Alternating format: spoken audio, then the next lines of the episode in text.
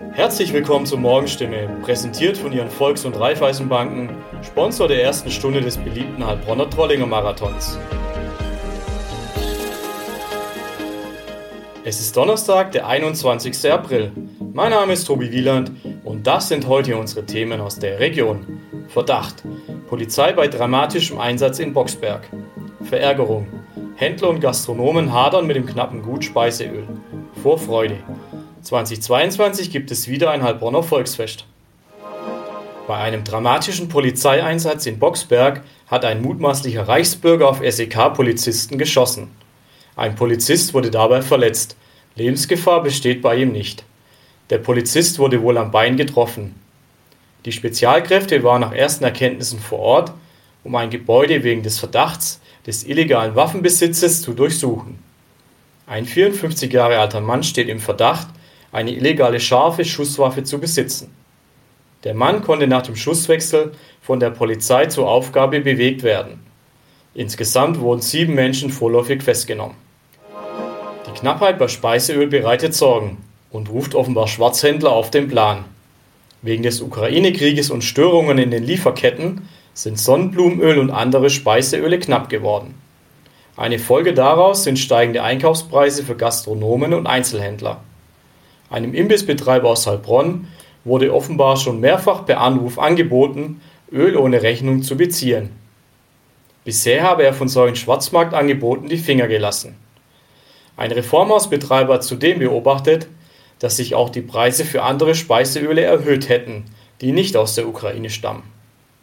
Offenbar sehen einige gerade die Zeit gekommen, ihre Waren zu verteuern. Nicht immer zu Recht, wie ein anderer Heilbronner Imbissbetreiber meint. Er hat sich im Ausland umgehört und Interessantes festgestellt. In Spanien, Italien und Österreich, da gibt es Regale, die sind voll mit Sonnenblumenöl, sagt er der Stimme. Nach zwei Corona-bedingten Ausfällen findet das Heilbronner Volksfest in diesem Jahr wieder statt. Nach aktuellem Stand womöglich sogar ohne Corona-Einschränkungen. Aber anders als beim zurzeit laufenden Frühlingsfest auf dem Cannstatter Vasen mit einem großen Festzelt. Eine wesentliche Änderung wird es 2022 aber auch in Heilbronn geben. Das zehntägige Volksfest wird nämlich nicht wie sonst am ersten Wochenende der Sommerferien eröffnet, sondern bereits am Freitag, 8. Juli. Die Maß Bier, die vor der Corona-Pause für 8,70 Euro zu haben war, dürfte sich wesentlich verteuern. Beim Göppinger Maintag, der wie das Heilbronner Volksfest mit der Firma Göckelesmeier zusammenarbeitet, kostet die Maß 9,40 Euro. Soweit die Nachrichten aus der Region.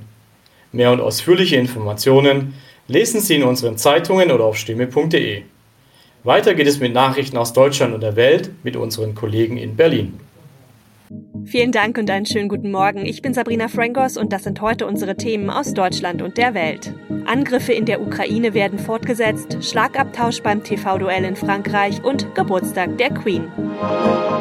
Russland setzt seine Angriffe in der Ukraine ja mit unverminderter Härte fort. Im belagerten Mariupol im Südosten des Landes wurde ein Fluchtkorridor ausgehandelt. Eine Evakuierung ist allerdings einmal mehr gescheitert. Heute soll es einen neuen Anlauf geben. Roman Schell mit den Infos aus der Ukraine. Sirenenalarm im ganzen Land. Städte in der Ostukraine erneut unter Raketenbeschuss. Die ukrainische Armee an der östlichen Front leistet erbitterten Widerstand so dass die Russen bisher keine relevanten Erfolge erzielen können. Die Lage für die restlichen ukrainischen Kämpfer und Zivilisten in der eingekesselten Stadt Mariupol am Asowschen Meer wird immer kritischer. Eine Evakuierung ist immer noch nicht möglich. Dabei fallen dort ununterbrochen Bomben und Raketen vom Himmel. Währenddessen verstärkt UN-Generalsekretär Antonio Guterres seine diplomatischen Versuche, um eine Waffenruhe im Ukraine-Krieg zu erreichen. Er schickte Briefe an die UN-Vertretungen Russlands und der Ukraine und bat Putin und Zelensky darum, ihn in Moskau bzw. in Kiew zu empfangen. Tina Eck mit den Infos aus den USA. Den Vereinten Nationen hatte Zelensky bei einer Ansprache kolossales Versagen vorgeworfen. Der UN-Generalsekretär will jetzt einschreiten. Es müssten dringend Schritte zur Herstellung von Frieden in der Ukraine ergriffen werden, hieß es aus Guterres Büro. Die UN wollen den Vorstoß des Generalsekretärs zunächst nicht als offiziellen Vermittlungsversuch darstellen. Vier Tage vor der Präsidentschaftswahl in Frankreich haben sich Staatschef Emmanuel Macron und seine Herausforderin Marine Le Pen in einem TV-Interview einen harten Schlagabtausch geliefert. Beide Kandidaten waren dabei zwar um eine sachliche Debatte bemüht, im Verlauf des über zweieinhalbstündigen Duells nahmen die gegenseitigen Angriffe dann aber zu. Dorothea Finkbeiner ist in Paris und weiß mehr. Macron und Le Pen saßen sich beide in dunklen Jacketts gegenüber. Ansonsten haben sie, das zeigte die zweieinhalbstündige Debatte noch einmal überdeutlich, nichts gemeinsam. Sie stritten heftig über Kaufkraft, Umweltschutz, Immigration und die Zukunft Europas, wobei Macron die deutsch-französische Zusammenarbeit beschwor und Le Pen ankündigte, sie wolle die EU grundlegend ändern. Am Ende fanden laut einer ersten Blitzumfrage knapp 60 Prozent der Menschen vom Fernseher oder Radio den Präsidenten überzeugender. Königin Elisabeth II. feiert heute ihren 96. Geburtstag. 70 Jahre davon sitzt die Monarchin auf dem Thron und ja, Ruhestand steht für die Queen gar nicht zur Debatte. Gewöhnlich verbringt sie ihren Ehrentag ja im kleinsten Kreis und feiert ihren Geburtstag offiziell öffentlich erst im Juni mit der Trooping the Color Parade. Philipp Detlefs ist in London und weiß, was für dieses Jahr geplant ist. Aber erstmal das Wichtigste, wie geht es der Queen denn eigentlich? Ja, glaubt man den Worten ihres Enkels Prinz Harry, dann ist die Queen derzeit richtig gut in Form. Das hat Harry beim Sender NBC gesagt, nachdem er seine Großmutter am vergangenen Donnerstag ganz überraschend mit Meghan besucht hat. Es gab ja in den letzten Wochen Sorgen um die Queen. Sie musste Termine absagen, wirkte nicht mehr so fit, ist nicht mehr so gut zu Fuß und hatte auch noch eine Corona-Infektion. Also man muss jetzt mal abwarten, wie oft man sie in nächster Zeit bei öffentlichen Anlässen sieht, aber das klingt zurzeit wohl wieder ganz gut. Und wie wird sie ihren Geburtstag feiern? Den wird sie offenbar ganz entspannt und im kleinen Kreis auf dem Landsitz Sandringham verbringen. Angeblich soll sie mit einem Hubschrauber dorthin geflogen werden und dann ein paar Tage dort bleiben. Die große Feier für die Öffentlichkeit, die findet ja immer erst im Sommer statt mit der berühmten Trooping the Color Parade und das geht in diesem Jahr einher mit den Feierlichkeiten zu ihrem 70. Thronjubiläum, das dann Anfang Juni vier Tage lang gefeiert wird. Öffentlich ist heute nur eins zu erwarten, nämlich die üblichen Kanonenschüsse. Was hatte es denn mit dem Überraschungsbesuch von Harry auf sich und wie ist der in Großbritannien eigentlich aufgenommen worden? Harry war mit Meghan auf der Durchreise in die Niederlande, wo er wie jedes Jahr seine Invictus Games ausrichtet. Dass er seine Großmutter besucht hat, kam hier generell sehr gut an, aber eine Aussage in einem NBC-Interview hat so ein bisschen irritiert. Harry hat nämlich gesagt, er wollte sicher gehen, dass die Queen beschützt und von den richtigen Leuten umgeben ist. Das haben die Royal-Experten hier ganz klar als neuen Affront gewertet gegen seinen Vater Prinz Charles und seinen Bruder William. In unserem Tipp des Tages dreht sich alles ums Auto. Um Ostern herum ist ja meist Zeit für den Reifenwechsel und die Sommerreifen, die haben laut Experten auch einige Vorteile.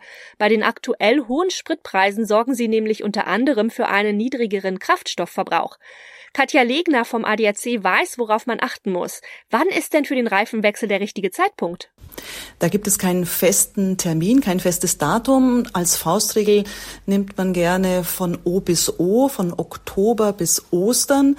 Aber entscheidend ist eigentlich äh, die Witterung, die herrscht. In Deutschland gibt es ja die situative Winterreifenpflicht. Das heißt, ähm, wenn auch an Ostern noch winterliche Verhältnisse herrschen, dann ist auch hier die Winterbereifung noch geboten. Wenn man sich so die derzeitige Wetterlage anschaut, wäre dann jetzt nicht der richtige Zeitpunkt? Wenn man sich den Wetterbericht anschaut und der eine stabile Lage verspricht, dann kann man jetzt es durchaus schon wagen, die Reifen zu wechseln, beziehungsweise zumindest einen Termin in der Werkstatt auszumachen. Die Idee haben ja öfter äh, die, die Leute gleichzeitig und dann muss man sowieso noch Wartezeiten in Kauf nehmen. Auf was sollte man denn beim Reifenwechsel achten? Man sollte diverse Dinge überprüfen. Zum einen das Alter der Reifen, selbst wenn die länger gelagert sind, weil man sie, weil man eine, weil man ein zusätzliches Set hatte ähm, und nicht gefahren ist, ähm, darf man das Alter eines Reifens nicht unterschätzen. Auch ein ruhender Reifen altert, die Gummimischung altert. Ein Winterreifen sollte nicht älter als sechs Jahre äh, alt sein und ein Sommerreifen nicht älter als acht bis zehn Jahre. Und was gibt es noch zu beachten? Daneben gilt es, die Profiltiefe zu checken. Also ein äh, Sommerreifen sollte eine Mindestprofiltiefe von drei Millimetern zeigen. Das empfehlen wir dringend. Kleiner Tipp am Rande, mit einer 1-Euro-Münze kann man die Profiltiefe sehr leicht überprüfen. Wenn der Goldrand noch zu sehen ist, dann ist die Profiltiefe zu gering. Dann muss der Sommerreifen gewechselt werden, ein neuer angeschafft werden. Weiter gilt es, den Reifendruck im Auge zu behalten. Nach jedem Reifenwechsel muss man den Reifendruck überprüfen. Warum sollte man eigentlich nicht mit Winterreifen im Sommer fahren? Also Sommerreifen haben eine andere Gummimischung und eine andere Profilgestaltung als Winterreifen. Es ist also keine gute Idee, Winterreifen im Sommer ähm, weiterzufahren. Denn äh, diese beiden Parameter, die ich genannt habe, die haben längere Bremswege zur Folge. Also sind ein Sicherheitsdefizit, wenn man Winterreifen im Sommer fährt. Und das noch. Nach dem Corona-bedingten Ausfall stehen in Rio heute wieder die weltberühmten Umzüge im Sambodrom an. Bewohner der Stadt und Mitglieder von Samba-Schulen sind heilfroh. Die Karnevalsmetropole hat unter dem Fehlen der größten Party der Welt nämlich sehr gelitten. Martina Farmbauer ist in Rio. Der Karneval ist in Brasilien, also vor allem in Rio, im Grunde ja ein heiliges Ritual. Wie haben die Menschen die Zeit ohne den Karneval ja wegen Corona überhaupt ausgehalten? Ja, Rio hat unter dem Fehlen des Karnevals sehr gelitten. Die Leute haben das wirklich nur schwer ausgehalten. Der Samba ist ja die Seele der Stadt und der Karneval ist wie ein Dampfkochtopf, bei dem dann einmal im Jahr der ganze Druck entweicht. Und ganz ohne haben die Leute das auch nicht äh, geschafft. Ähm, es hat also zu dem eigentlich verschobenen Umzügen und dem verbotenen Straßenkarneval im Februar schon Feiern gegeben. Die Vorfreude muss ja riesig sein. Was bekommt man denn so mit bei den Menschen in Rio? Genau, also dieser Mini-Karneval im Februar, der hat natürlich die Sehnsucht schon so ein bisschen stillen können, aber ähm, alle sind jetzt irgendwie heilfroh, dass es entweder Umzüge gibt. Ich war auch in den Straßen unterwegs und ähm, da hört man teilweise auch schon die Samba-Musik.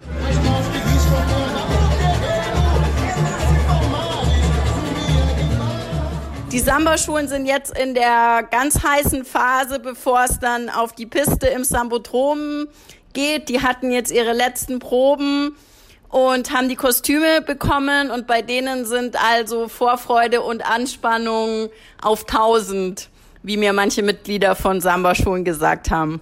Wird der Karneval denn diesmal noch ausgiebiger gefeiert? Also was genau ist geplant? Also der Bürgermeister von Rio hat tatsächlich angekündigt, dass das der größte, bombastischste Karneval aller Zeiten werden wird. Auf der anderen Seite ist es natürlich irgendwie schwer abzusehen. Die Samba-Schulen haben wirklich sehr gelitten unter ähm, der Corona-Pandemie. Die haben teilweise Mitglieder verloren, die haben finanziell gelitten. Nun ist Corona ja noch nicht überwunden. An welche Regeln müssen sich die Karnevalisten denn dann noch halten?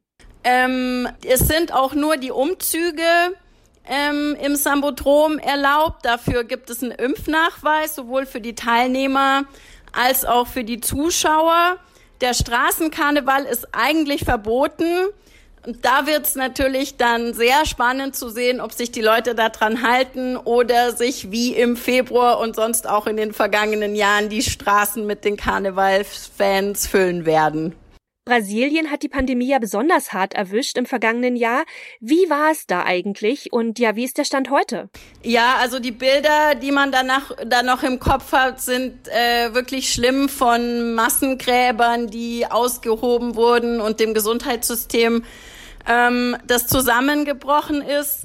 Ähm, es ist wirklich äh, fast nicht zu glauben, dass jetzt ein Jahr später im April äh, Südamerika der Impfvorreiter weltweit ist, also mit dem größten Prozentsatz an Geimpften. Und die Behörden, wie wollen die das alles beim Karneval kontrollieren oder sind die wegen der hohen Impfquote ja relativ entspannt? Rio de Janeiros Bürgermeister ist selbst ein Samba-Fan. Der hat die Impfungen von Mitte vergangenen Jahres wirklich auch mit Blick auf den Karneval vorangetrieben ähm, so dass der jetzt auch unter den Umständen einigermaßen entspannt, ich sag's ganz vorsichtig, äh, gefeiert werden kann. Ähm, aber eben auch mit den entsprechenden Regeln. Also Impfnachweis für das Sambotrom, für die Zuschauer, für die Mitglieder von den Samba-Schulen und der Straßenkarneval eigentlich abgesagt, weil man dort sowas eben nicht kontrollieren kann. Das war's von mir. Ich bin Sabrina Frangos und wünsche Ihnen noch einen schönen Tag. Bis morgen.